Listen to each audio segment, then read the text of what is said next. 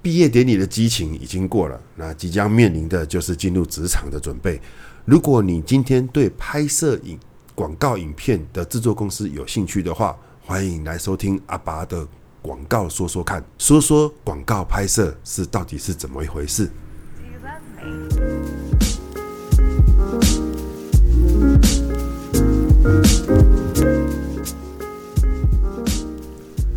大家好，我我是阿爸。最近啊，我女儿很喜欢看邓紫棋，还有听邓紫棋的音乐。那我阿爸觉得蛮厉害的哦。那我女儿才六岁哦，竟然可以这么迷她啊。那他们在看，不管是在看 YouTube 或者是在 Spotify 上面听音乐哈，都是指明说要听邓邓紫棋，或是要看邓紫棋的 MV。所以我有大概了解一下啦，哦，他真的也是蛮努力的一个艺人啊，那也当然话题也蛮多的啦，哈，那这个就不管了嘛，那是我觉得是个人人身自由哈。那女儿突然间昨天晚上啊，就突然就问我说有没有看过邓紫棋？我当然没有啊，因为这么年轻的歌手哈，其实阿爸没有在接触哦。那为什么我女儿会这样问我啊？是因为我女儿在之前呢，她比较喜欢五月天。啊，很喜欢五月天，也是一样嘛，喜欢看他的 MV，然后喜欢听他的音乐，到现在也是一样啊。安娜，我说那时候有跟他们讲说，我以前从事过的广告工作哦，有跟五月天合作过，那也有拍拍过电视广告，然后有拍过那个他们的 MV。那我女儿就会以为说我是不是有看过很多的艺人啊？那这也让我想到啊，呃，从事这，当初是从事这个广告的工作啊。聊一下制作公司哈，广告制作公司到底是做什么的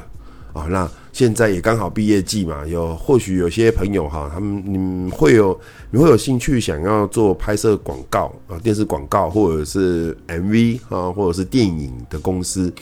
呃，就是想要从事那个幕后人员的工作，或者是你会想要去尝试做 YouTube 的工作啊，就是 YouTuber 的工作啊。那阿爸就来分享一下。之前的在这方面的工作经验给大家参考看看。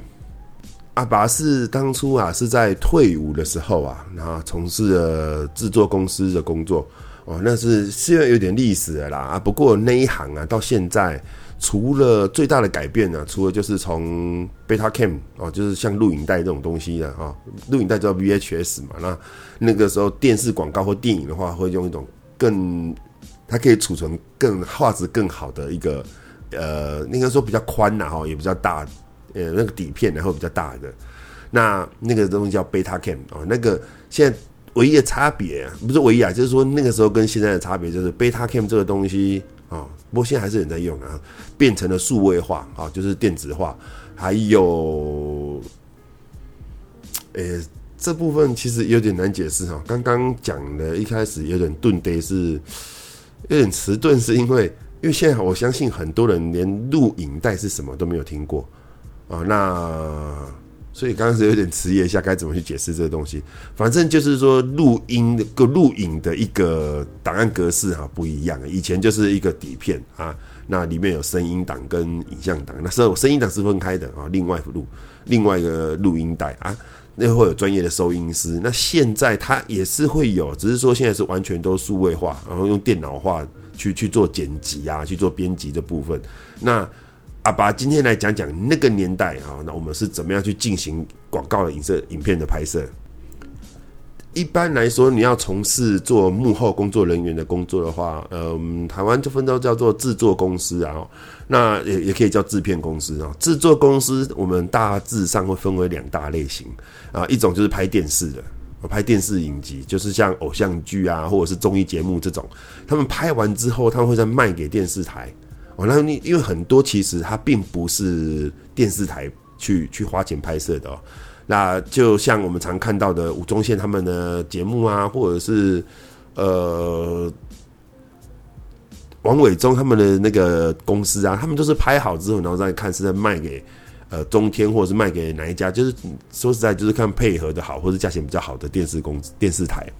哦，那另外一种啊，就是阿爸以前从事的那种，就是广告制作公司。哦，我们工作内容主要是拍摄电视广告，还有 MTV 啊，甚至是资源拍电影啊。然后呃，我们这这类型的公司啊，我们拍的会比较精致一点啊。那如果你今天对拍摄影片这部分有兴趣的话，现在也多了一个 YouTube 的影像工作可以做选择，变得比较多元化，那也变比较活泼哦，不像以前就只有电视节目跟广告可以做选择。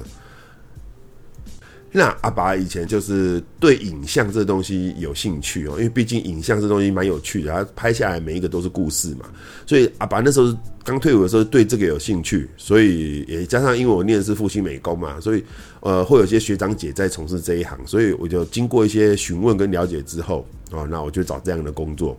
啊，那。也就是说，其实我这时候兴趣啊，其实是在做摄影啊，做影像的摄影这部分。因为影像跟设计比起来的话，我觉得影像摄影的部分会比较吸引我。于是我就一头就栽进了那个行业，也没有做很久啦，大概一两两年左右吧。啊，那时候有做到制片的位置，然后制作了呃一片广呃一支广告影片，我还记得是翠迪酥哦。那我之后我就离开那个工作，去从事广告设计的工作了。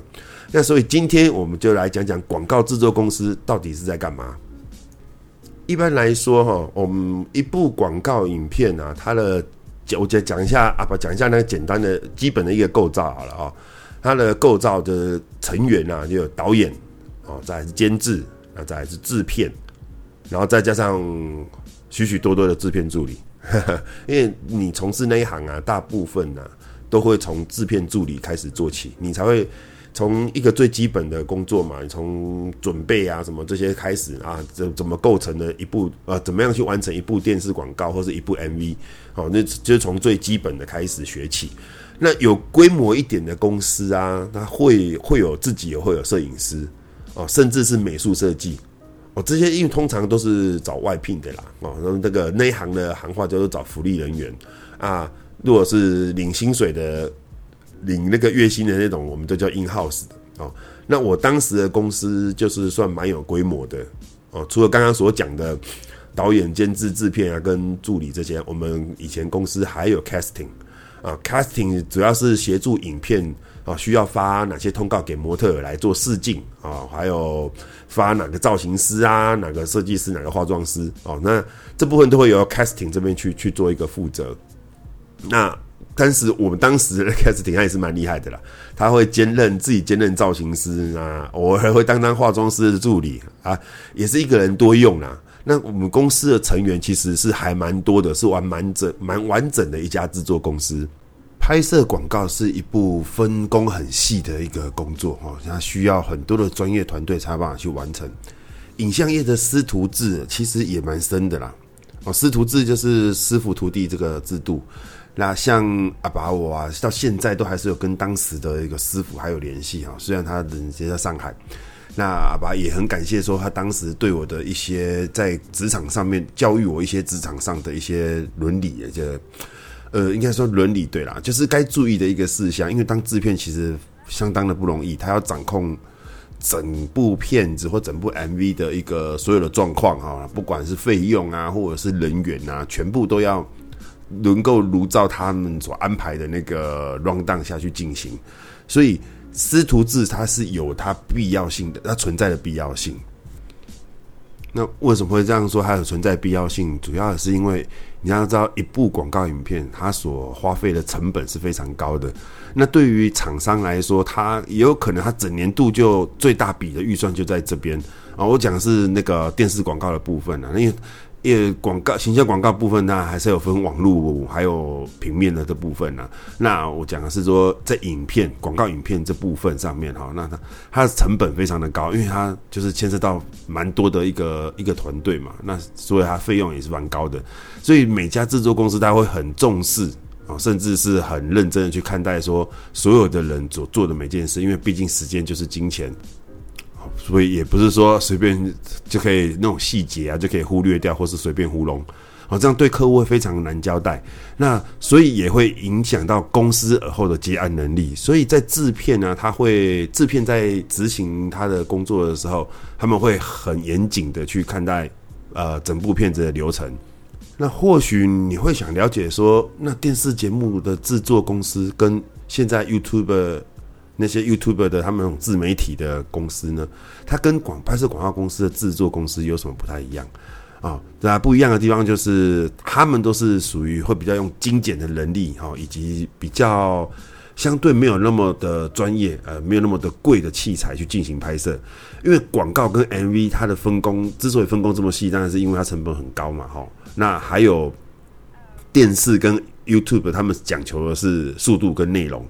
好，因为他们主要讲的是时事，还有流行的话题。因为他们他们讲的话题，其实如果说你没有跟上流行的时事的话，很容易就是大家可能你就会掉了很多浏览率。它不像广告影片，广告影片它就是一年可能就这么一支啊。那它主要是讲强调它产产品的好用在哪里，产品的特色在哪里。他们的所要诉求的目的不同啊，所以他所所需要的能力啊，以及那个。拍摄的一些设备啊，就会有所不同，而且他们的内容啊，它会比较有时间性的限制啦哈。因为刚刚讲的呢，因为它时事啊，或者是说流行的话题这部分，好，然后有时候会说，嗯，例如说啦哈，像一些旅行的，哦，像阿拔在追绕野海的影片啊，他们也是时下适合的内容去拍摄啊。比如他说夏天的时候，他会去拍野溪哈，拍山上高海拔的山上，然后玩瀑布。那冬天的时候，他就会拍温泉，所以他们讲的时候是讲讲求的是速度，就是说在夏天的时候，或者说天气很热的时候，就是赶快讲这样的东西。那当天气有什么样的转变的时候，或流行的有转怎么转变的时候，像露营嘛，其实现在大家还是很疯露营啊，稍微有一点退烧啦，但是就会很多的 YouTuber 他们就会讲露营这件事，包括电视节目也会介绍露营这件事啊。那广告影片他就不会去强调这这部分。总结来说，就是说广告影片呢，它主要的部分是在讲品牌跟商品的表现，然后在三十秒内，大概都三十秒左右了哈，三十秒以内，啊去把所有他所要表达的、所要讲的东西，然后用影片的方式去把它表达出来啊。那所以它必须要更精致化啊，不，它跟时事或是说流行的话题就不会那么的呃那么的相相紧相扣了。好，那好了，刚刚讲好，就是其实就是说，一部广告影片的轨迹啊，它它的产生了哈，它就是 OK，就轨迹就是一家公司好，那开发了新的产品，它准备要上市。那行销的部分呢，它就除了平面广告啊，或是网络广告以外，它会如果有说拍摄影像的部分的广告的话，它就会找广告公司。那广告公司它接了案子，那它会设计了几个提案，哦，那。提案之后呢，当然包含平面了，就是说让行销这部分就让广告公司去承包。那广告公司提了案之后呢，如果给案主选择嘛，案主如果觉得说就是业主啦，哈，他觉得说，哎、我觉得你这家公司不错啊，那比比稿是比什么？比的是除了设计的内容以外，还会比你会怎么帮他做行销。那再来，当然就最重要是比价钱。OK，那比到当比到的价钱，或者说就是这些东西它。呃，出就是被业主所决定是哪一家广告公司去承包之后呢，哈，那比比完稿之后，标到了广告公司，他就会选择比较适合的制作公司来进行拍摄。那至于是要找哪一家制作公司，哦，这就跟我刚刚一开始讲的那个制片公司的那个监制就有关系了，哦，就是里面的职位有个监制的一个职位，监制的职位相对于一般企业来说，大概就是在。呃，业务总监、呃，业务经理啦，大概业务经理这部分的一个职位，也大概在总经理或者大概副总总经理差不多啦，差不多这个职位啦哈。因为它重要性就是他负责跟广告公司 social，然后到时候人家广告公司有案子要接的时候，他或许就会把案子给你。好，我讲的是一般的操作流程啊，啊，不然也是有有有的也的影片啊，他会因为某个导演想找某个导演来拍摄哦，然后再来。找制作公司哈，比方说像吴念真舞蹈他们，他们就是有有有的客有的客户，他就会说我我喜我喜欢他的一个他他来演出或者他导的片子哈，那就会先指定哪个导演，然后再指定哪一家制作公司。所以舞蹈他们自己也有自己的制作公司，但是你可以不用，你可以找他代言啊，找他拍，然后可以找，但是你不一定要找他的制作公司。反正这个其实都是分的分工很细啦。那哦，那像导演，呃，我之前阿爸遇过，就是有找过吴念真导演，还有找林秉存导演啊。林秉存导演就主要是拍很多 MV，那早不是早期的，没那么久，现在也是很拍很多。呃，像常给我们勇气的梁静茹啊，他们那些歌手在正红的那个年代啊、哦，大概是我二十来岁那个年代了哦，那个年代其实。哎、欸，我好像又离题了哈。后来 再回到刚刚讲的那个一般的那个一个广告轨迹了哈。那当广告公司通知了监制之后啊，监制就会开始接接案子进来嘛，然后他就会找相关的人员啊，导演啊、设计啊什么呃，对美术设计这些。那他们就会他一开始先会先讨论脚本了哈。那脚本的在讨论脚本的时候，其实就表示也是确定说要给这家制作公司去去去做拍摄了。那这个时候，他们制片，好制片这个角色，他就也会同时参与这个开会，啊，那流程就会从要找哪个导演，啊，然后制片也会记录下来说，啊，那我导演、美术、casting，然后要找谁谁谁谁，就是由制片这边会去做后续的动作，啊，也就是说，监制啊，主要是接案子，接案子进来呢，由制片去 handle 所有的需要的一个人员或是场地。或者是所有的费用，哈，那这些都是由制片，所以制片来处理。所以我们常常听到像电影啊，像我们前一阵子有前阵子那个立委啊，那个城中部的立委，他当选，他他就说他以前是做电影的制片哦。所以当然还有你常看一些好莱坞的一些呃某某某制片啊，什么某某某监制啊什么的。其实最重要的是制片啊，因为制片他要。他负责呃，你可以想到的事情，所有的事情都都由他去负责啦。所以制片的角色很重要啊，他事情也很琐碎，所以压力其实也是会非常大的。那刚刚讲人员这些跟场地以外，他也是要保证，他也要确保说正在拍摄的时候，他的流程是否进行得顺利啊哦。那所以。通常啊，因为因为如果你超过时间的话，不管摄影师或是美术啊，或是灯光师啊这些，其实它是费用是应用时间来计算的哦，用一个班、两个班、三个班下去算的啊。班的话大概是八小时啊，六小时、四小时、四小时，以此类推，就每就是刚讲的这个时数来算一个班一个班啊。他们的价格也是说，呃，比方说一个班是六万块哦，那拍摄一支广告影片，嗯。大概也差不多要两个班到三个班呢，哦，所以它的费用是非常高，所以制片会掌握时间哦，拍摄的时间，因为那个跟它费用会有关系，那也跟公司的获利会会有关系，所以在片场里面呢，通常会听到很多的一些语助词的一些用词哈，可能不是很好听的啊，那就是四处的骂来骂去，或者说四处吼来吼去，主要是因为大家都压力都很大，主要是。时间呢、啊？因为时间就跟会牵扯到整家公司有没有这部片子有没有赚钱，好，这影响就会非常的大。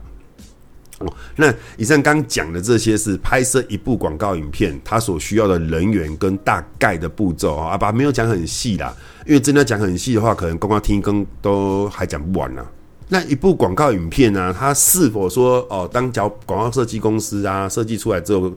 导演呐、啊，的跟摄影师啊，什么他们的互动上面，其实阿爸的观察里面啊，一部好的广告，或是 MV，或者是电影，其实跟摄影师有非常绝大的关系啊。因为导演其实他就是会按照他会想脚本啊，确认脚本怎么拍，怎么弄比较漂亮啊。其实，但是他大部分都会问摄影师，所以其实在一个片场里面呢、啊，摄影师的角色啊。呃，按照编制上来说的话，好像导演是可以要负责整部片子的一个灵魂，但是其实阿爸的观察是摄影师，哦，通常摄影师都会比较凶啊，摄影师凶因为摄影师他压力最大，大概就是摄影师，因为他每一个镜头哦，每一个画面的呃好不好看啊，取的角度啊，镜位好不好啊，其实都是由摄影师的专业去决定去判断的，那大部分就由他说，哎。这个镜位这样子好不好？这个构图这样子好不好？那由导演去决定好或是不好哦。所以其实摄影师是很重要的，他是很一部片子啊非常重要的一个灵魂。那所以摄影师通常啊一般会有呃就摄影师嘛哈，然后再来就是一个大柱跟一个二柱啊，二柱主要就是大概换换底片啊，跑跑腿。刚刚讲了导演哈，跟制片、监制啊、摄影师这部分。那我们刚刚还有一个啊，casting 刚才讲过嘛哈。那大概是美术设计啊，美术设计其实呃，它也是很重要哦。美术设计的部分，从一支片子啊，广告，不管是广告 MV 或者是电影啊，它它在。通常我们脚本啊，在设计出来的时候，脚本都叫做文字脚本哈，就是哦某一个人，然后起床之后，然后他梳妆台前面，然后做了什么事，巴拉巴拉，这些都只是广告公司的设计，他们所幻想出来的一个用文字去叙述的画面。那画面只有设计的团队他们知道自己在想什么哦，但是呢，需要有人把它画出来，因为要所有的人懂嘛，好，那可能一支片子可能二三十个人在在操作，所以让大家都懂。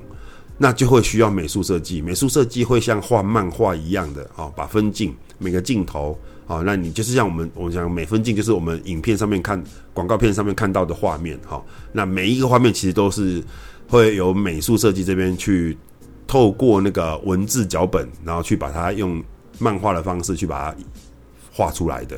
那画完之后呢，导演反正就导演跟客户这边确认之后，就会开始拍摄了。那大家要依据这部这个脚本下去做拍摄，然后这个就是有点像合约啦，就是说我到时候交给你的片子里面就是有这些画面啊，这些画面就是我们画了这些东西，所以美术设计是相当的重要，包包括啊，它不是只有画脚本而已啊。那也就是说，当我们决定整个案子啊，比方说那个片子整支片子啊，我们是讲在那把它举例了哈，在像个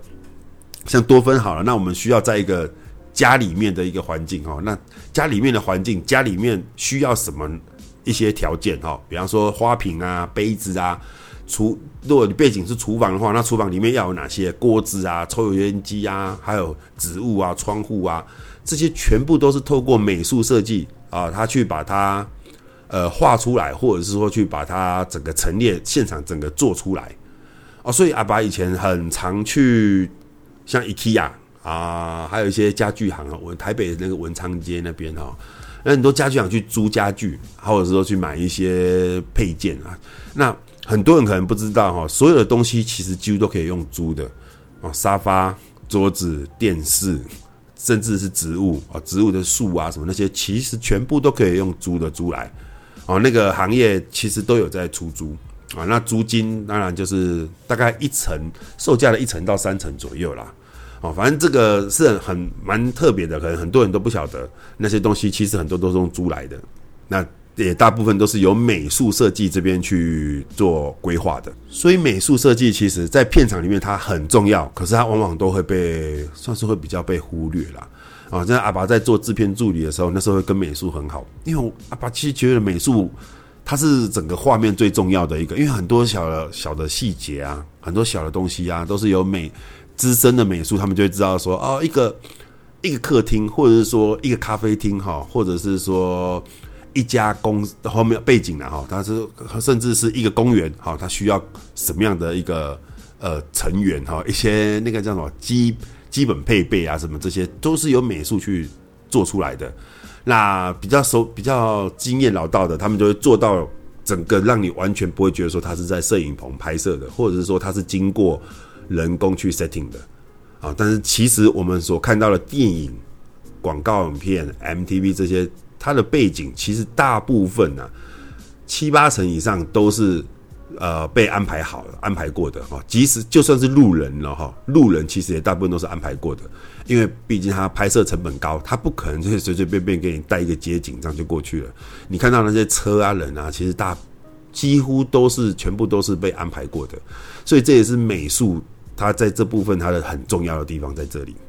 好了，那一部片子拍好之后啊，那后续的的部分就是会有导演哈跟剪接师他们就会去做我们所谓的后置的部分。那后置就会有过带啊、过痛调啊，就是会调整那个整部片影片的颜色啊。就像呃，举例来说，像电影的部分，我们看像是呃中南美洲的话，我们就觉得黄黄的；或是东南亚，你会觉得颜色都会比较饱和，也是会黄黄的。那在介绍欧洲的时候，它会稍微冷冷的，是冷，整个画面看起来冷冷的哦。那个你很会很明显的感觉出那个整部整个画面啊，感受的那个温暖的那个温度的层的，应该说整个色温是不一样的哈。那我刚刚讲黄黄的跟冷冷的这些，就是蓝色多一点哈，然后或者说饱和度会比较高，或者是饱和度比较低哦，这些都是由拍完之后，哦，那那这会会去做一个后置的时候，他会先做过带，过带的时候他就会先调这个，他会所谓的色温这部分他会去做调整，调整完之后呢，再去做剪接。那剪接会当然是依照刚刚讲的脚本啊这部分嘛，导所以导演会在剪接室里面待个几天这样子哈。那如果电影会待更多更久，因为每一个画面都是由要由导演去跟业主去做解释的，那他也要负责哦。所以导演他扛整部片子啊，他的就确保整部片子是由当初所讨论出来的脚本去完成的。啊，那即使就是稍微更改的话，也要由导演去做解释。所以导演在后面后置的部分就会到剪接室里面去做剪接。剪接完之后呢，当然就是给客户呃算收片嘛，哈，给他们确认嘛，验收这样子。那如果当他们验收之后，这部片子验收的啊，客户也确认没有问题了，哦，那这部这个这支片子呢，大部分都会被剪成呃，我刚刚讲的基本都是三十秒嘛，哈。因为早期现在也是啦，用秒数去计算它的费用的，啊，那当然还有套餐呐，就是所谓的你到要八点档了，你要播八点八点档的时间，那你就要搭配一个中午档跟下午档，甚至于是个凌晨档，哦，就是一个套餐，啊，你就是要买这个套餐。这还有一家还有一种公司，除了广告公司，又还有一种叫媒体公司，好，他们会去帮，他就是说他承包的电视台的所有的广告时段，然后再把这些广告时段切。切分再卖给广告公司，广告公司就会去选择它 A 或 B 或 C 这样子。那当胶片的时候，就是在客户的验收之后呢，啊，那那时候导演也会剪出，通常呢，我我讲大家阿爸讲的其实不用讲很细的，大家都讲大概的，好，让大家了解一下说这个行业里面大概有在做什么啊，我不会讲太细哈。那再就是他们会大概剪，我刚刚讲了三十秒哦，基本上都是三十秒，因为早期有的时候一秒大概两万块到三两万多块三万块的。的一个收费嘛，那等于播一支，你看一支广告片，那个厂商就要付他六十万哦，甚至是更高，哦，那所以他们就要抓三十秒，通常在三十秒、十五秒、十秒，好，会抓这些秒数，然后剪枝啊，剪辑好几支，那就会由制片助理啊，会再送到新闻局去审核啊，因为你你总不能说，呃，台湾的广告法规啊，应该说新闻法规里，新闻法里面，然后广电法，等于说广电法里面，它分的。其实算蛮严格的啦，我们不能够去用讽讽刺同行啊、讽刺同业啊这种的方式去播、去拍摄影片。还有，呃，就是在呃你要播出任何的广告影片或是 MV，全部都要送新闻局去送审。也就是，哎、其实这样听起来好像这样讲起来，好像其实台湾也是，你说言论自由。不过也对啦，你太自由，其实会过头啦。哈。总不能说播一支广告都在从头到尾都在骂脏话，这也也不像 Podcast 这样子。其实，如果像 YouTube 你在骂脏话，或者是说有一些比较呃腥膻色的一个画面或话题的时候，会给黄标啊什么的。但呃 Podcast 是不会嘛？那像电视的电视的话，它就会啊。那也就是说，我们所看到的每一个画面，几乎。也不是几乎，是规定啊，大部分全部啊都会经由都是受新闻局所送审过的。他说阿爸以前送过很多支片子嘛，广告片、广告影片啊，还有一些 MV。阿爸甚至觉得说，在新闻局干这些事情，现在好像还蛮爽的，你每天就在看广告跟看一些影片。那觉得不错，然后只要你觉得不太对劲的，然后就会把这个部分哪一个部分哪个描述啊，然后再告诉这样就就是等于是说哦，这支没有过啊，不能我不会让你过，其实他们会有一个审核的一个号码啦，哦，好，不然那我们就讲那过了之后，哦，那我们我们就会拿到袋子啊，我们就会就会收到说通知说哦，这支片子可以播哦，政府授予它可以播出的权利，那我们就会。会有得到一些证号啊什么的，那我们就会回报给广告公司。有广告公司，他们就会把拿到这些片子在再分嘛，这就是说再录制更多份给其他可以播出的一个，比如说录制，对，就是说会把嗯呃拍摄出来的广告，我刚刚讲三十秒啊、十五秒、二十秒，或者反正就他依照他的要求，然后就会给他想要曝光的一些媒体，然后让这些媒体去做曝光的动作。那这样就表示说，一支广告影片就这样拍摄完成了。啊，这个时候也才能够开始进行所谓的请款的动作。那每支片子它的完成呢、啊，是需要很多人才有跟很多环节跟细节才有办法去完成的。那有时候我们看到了影片，会觉得说啊，真的在怂，或者说这个感觉没有质感啊。这样子阿拔最常遇到就是说，这种泰国的广告怎么都好笑，台湾的怎么样怎样怎样。其实这个台湾的技术啊，跟设计啊，什么都有。哦，那这个跟当然跟业者会有关系的啊。这个讲下去就就又又又很长的啦。反正主要是讲拍一部拍摄影一次呃，应该是一部广告影片的拍摄，好，它的流程，好，就是就刚刚我阿爸刚刚讲讲的那样子。那阿爸就再做个总结啊，哈，就是一部片子，它从新产品出来了，那想要拍摄广告影片，然后找广告公司，广告公司就会找制作公司，制作公司就会召集。说适适合拍摄这支片子的专业的人人员，然后去组合起来，组织这个团队起来之后，然后去做进行拍摄。拍摄完之后呢，再送交我们的政府单位去送审。啊，他们审核之后认为说这样的东西是可以播出的。哎，广告其实大概就是呃那个叫什么？我们以电影分级的话，就是算普通级啦。也就是说，所有普罗大众人，所有的人都可以看。那当然有也有是那种。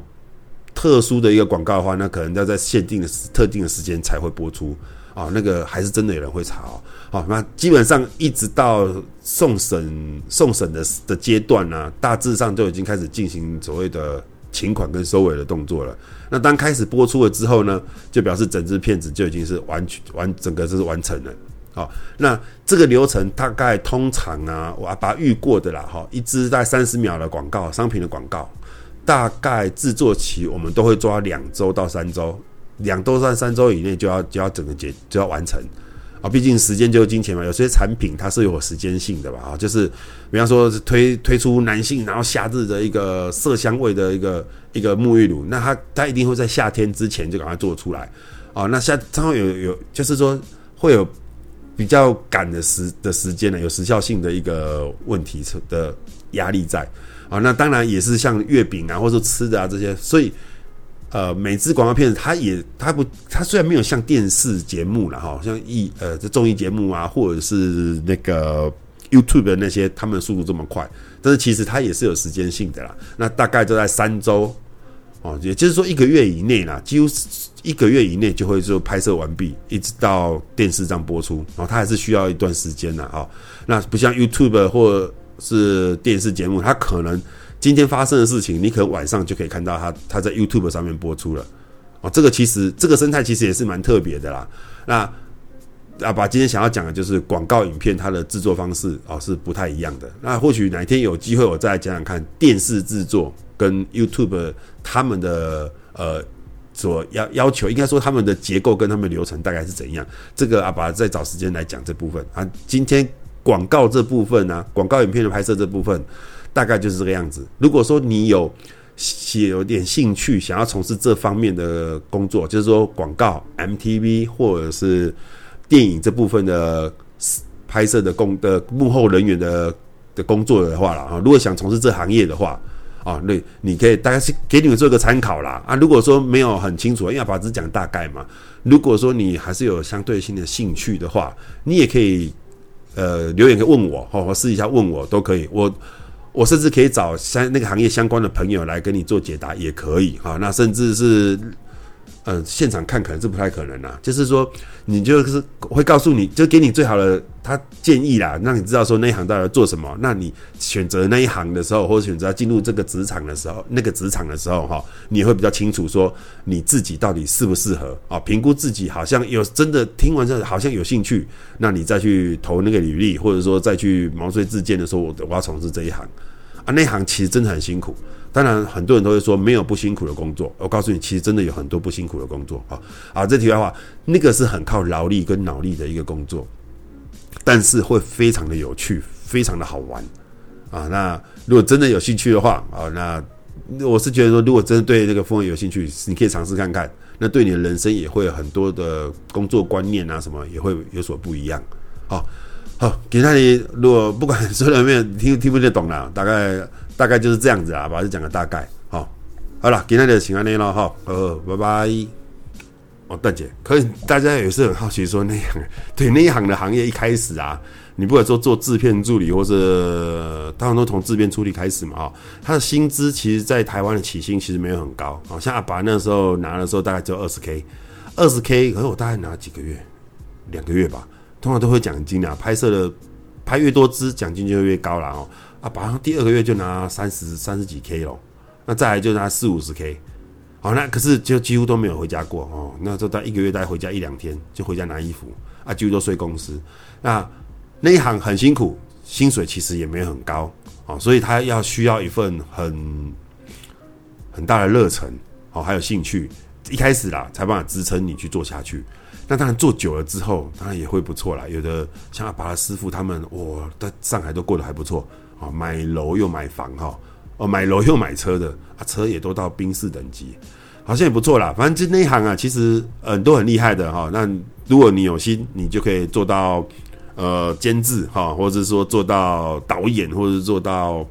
摄影师哦，那个你的收入哦。都是相当可观的，哦，像阿爸知道的摄影师，大概一个班大概都六万到八万，甚至有的导演是算一支片子拍摄完是大概可以六十万到一百万，也有一百多万的，哦，当然大导演李安导演的时候那种那种是例外了哈，就是说以台湾来讲，一般广告界啦，啊，所以大家大概让大家讲，刚刚突然想到了，就让大家知道说这一那一行的薪资，哈，大概你收入会在多少？如果你真的有兴趣的话，那你可以接受那样的薪水的话，大概现在好像也是二十 K，二十几 K 了。现在最新大概我大概估计在二十五 K，好，在两万五到两万八左右的起薪呢、也没有算跟大家差不多低啦，哈，只是可能时间会更多，你花的时间不是那一般只有八小时而已，好，所以真的需要有热忱跟兴趣啊，再去尝试，或者是你很有年轻很年轻的时候，我现在如果阿爸现在叫阿爸去做那个，我真的做不来，哦，不管是心智还是体力，真的是很超很超，但是真的满满的回忆，很好玩，很有趣，好。好了，今天大概的讲完了，好，就这样嘞，拜拜。